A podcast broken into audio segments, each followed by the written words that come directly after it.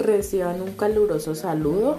Eh, no antes sin empezar con una frase.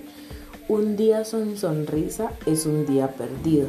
Es por eso que me remito a ustedes para decirles que no dejemos perder la sonrisa de los niños, que cuidemos a los niños y niñas porque ellos son sujetos de derechos, se les debe preservar la vida, se les debe preservar un hogar digno, la educación.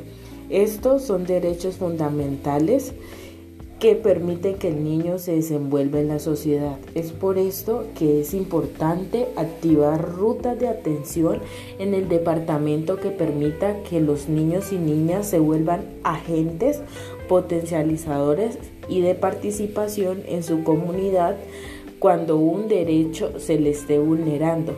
Por favor, no dejemos morir los derechos, cultivemos esos derechos que son la esperanza que tienen los niños y niñas del municipio.